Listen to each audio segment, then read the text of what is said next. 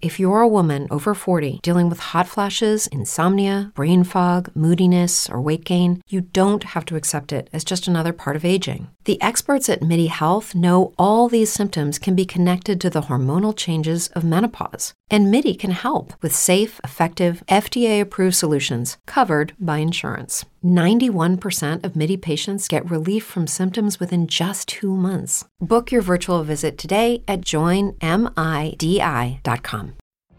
What if you could have a career where the opportunities are as vast as our nation, where it's not about mission statements, but a shared mission?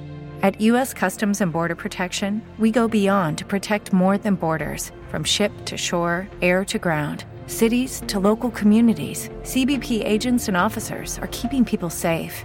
Join U.S. Customs and Border Protection and go beyond for something far greater than yourself. Learn more at cbp.gov/careers. This is WCNY's The Capitol Press Room, and we're turning our attention to the threat posed by harmful algal blooms, or HABs, which can occur when algae grows out of control, producing dangerous conditions for aquatic life, marine animals, and even humans. Our guest, Walter Hang, president of Toxics Targeting, which tracks the emergence of harmful algal blooms in New York's freshwater, warns that the state is not doing enough to police this environmental threat. Welcome to the show, Walter. Thank you so much for inviting me. So, for starters, how do we get harmful algal blooms, and what is it that makes harmful algal blooms harmful?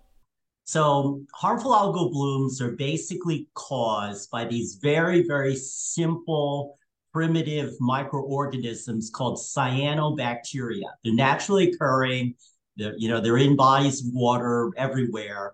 And the problem is that if there's too much phosphorus in freshwater ecosystems and too much nitrogen in saltwater ecosystems, these cyanobacteria can just explode in growth. And the next thing you know, you're looking out your window in your summer cottage, and Cayuga Lake suddenly looks like a sea of pea soup. It's this bright green color and it's unmistakable. And some of these are like a biblical plague. I mean, they're huge, they're as far as the eye can see. And then what happens is when that harmful algal bloom dies, when it goes bust, then these microorganisms release these incredibly neurotoxic microcystins. And so, if, like in Cayuga Lake, people drink their water, drawn from that source, the water can become polluted. If you swim in it, boat in it, walk in it, just touch it. This sounds crazy, but it's absolutely scientifically documented that these uh, microcystins can actually make you sick and sometimes can actually kill you. Even dogs drinking this water because they don't realize it's it's poisonous, they can get sick and they can die. And these HABs are now occurring all over the state of New York. As of yesterday, there were 168 active HABs. There are a total of 205 water bodies that have now recorded HABs this year, and the total number of HABs is more than a thousand. So this problem is getting worse and worse and worse, and that's how come action is so required. And from your perspective, is the simple presence of a harmful algal bloom a, a problem in a body of fresh water, or does the size or scope of a harmful algal bloom uh, make it more of a threat in a freshwater body? So, a healthy, ecologically balanced body of water doesn't have these harmful algal blooms. These harmful algal blooms, for the most part, are anthropomorphic. They're the result of polluting activities. If you have a wastewater discharge that's not being properly treated and you dump that wastewater into a body of water, the phosphorus in the wastewater promotes the explosive growth of these blooms. If you have a giant farm field and all of the agricultural runoff or like a million gallon manure spill goes into an adjoining body of water. Boom, suddenly you got these giant HABs. So every single HAB is something to be very concerned about.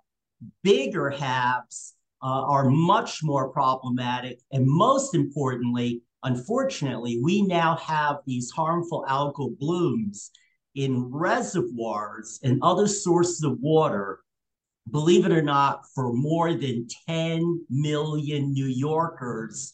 And this is unprecedented. And this includes the water supply for New York City, Cannonsville, Ashokan Reservoir. They've all reported HABs this year. Skaneateles Lake, which supplies Skaneateles and Syracuse, they have HABs right now.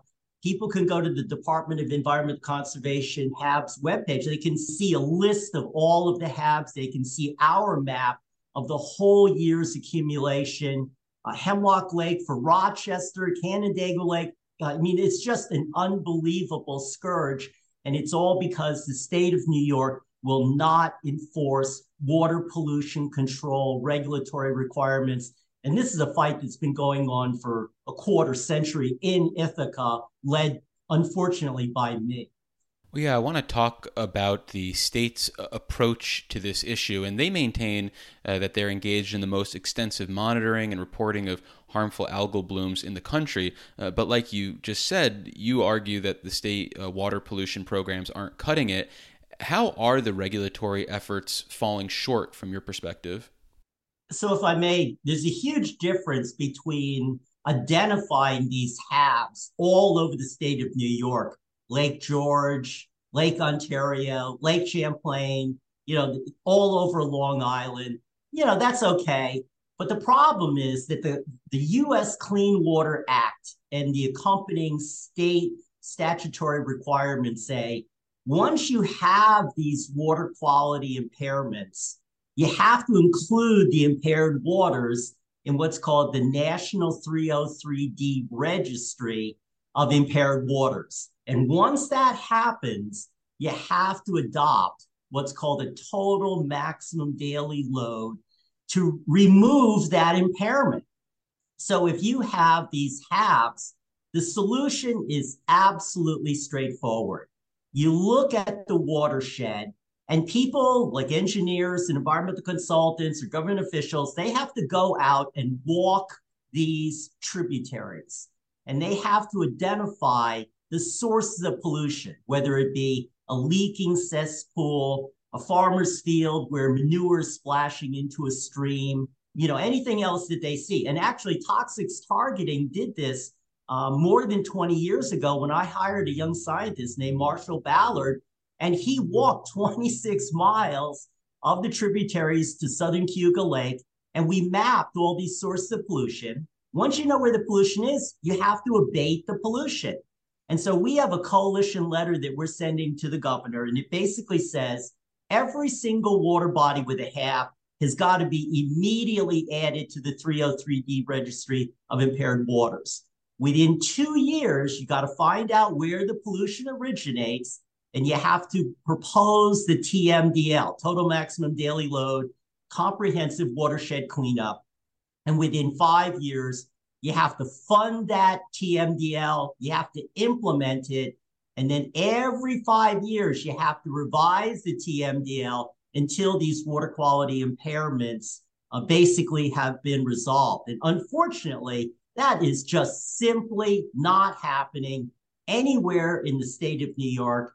The Department of Environmental Conservation has totally abdicated its regulatory responsibilities. They're not enforcing the law. And instead, they want these voluntary programs that simply don't work. They're a complete flop. That's why the program is a bust. And that's how come enough is enough. People should be calling the governor at 518 474 8390. And if your family cottage on Owasco Lake, you know, has a HAB right in front of it, complain, demand action. You just can't tolerate this irresponsible lack of regulatory enforcement any longer. That's my view. In terms of moving forward and the appropriate actions that could be taken, do you view the Drinking Water Quality Council as a venue for jump-starting regulatory action? Absolutely. I mean, my company provides services to almost all of the drinking water purveyors on Long Island. That's a sole source aquifer. And again, due to lack of regulatory enforcement, that giant aquifer for 3.3 million people, this is a huge underground reservoir of water, it's totally polluted. And so years ago, it was chlorinated solvents. Then it was a gasoline additive, methyl tertiary butyl ether. Now it's these per and polyfluoroalkyl alkyl substances, the so-called forever, you know, compounds. So these poor water purveyors are trying to provide water that meets all the applicable standards, and they can't get the Department of Environment Conservation and the public health authorities to enforce these regulatory cleanup requirements. And so they're just getting hammered. So I work very closely with them, and I believe in the year to come, they're going to play a very, very important role. But I think the key thing is that citizens all across the state of New York, they're just looking out of their windows and they're seeing these HABs. And every year it goes up and up and up. And we're going to now, after the pandemic from basically 2020, Toxics Targeting is reviving our campaign. So people can go to Toxics Targeting. It's totally free. They can click on the HAB campaign, become a signatory to the coalition letter.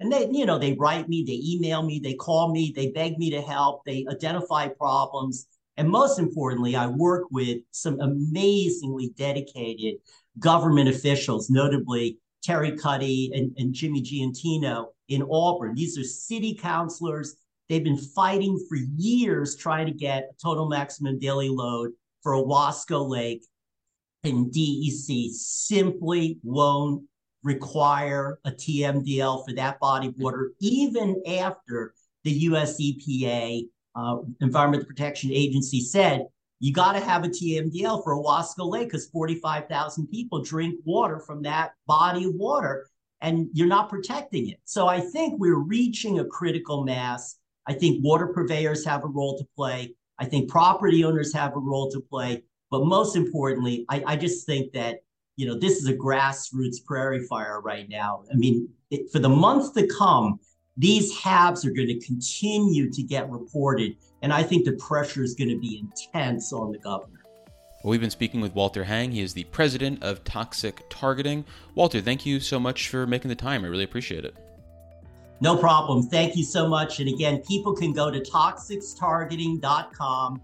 They can click on the harmful algal bloom cleanup campaign, become a signatory to the coalition letter to the governor. It's entirely respectable. It's very, very detailed. And they can see our map of where HABs have been reported. We're updating that almost daily. And we welcome their input, but most importantly, we hope that they'll help us bring sufficient pressure to bear to solve this problem once and for all without further delay. Support for the Capitol Press Room provided by the New York State AFL CIO, a federation of 3,000 unions fighting for working people by keeping New York State union strong. Visit unionstrongny.org for more information. What if you could have a career where the opportunities are as vast as our nation? where it's not about mission statements, but a shared mission.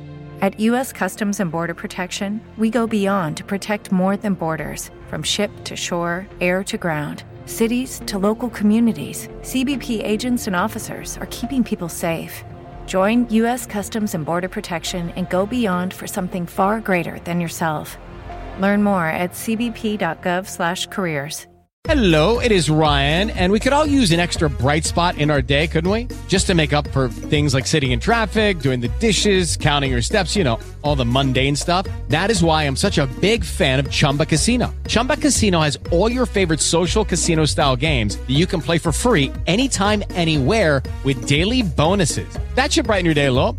Actually, a lot. So sign up now at chumbacasino.com. That's ChumbaCasino.com. No purchase necessary. VGW. Void were prohibited by law. See terms and conditions. 18 plus.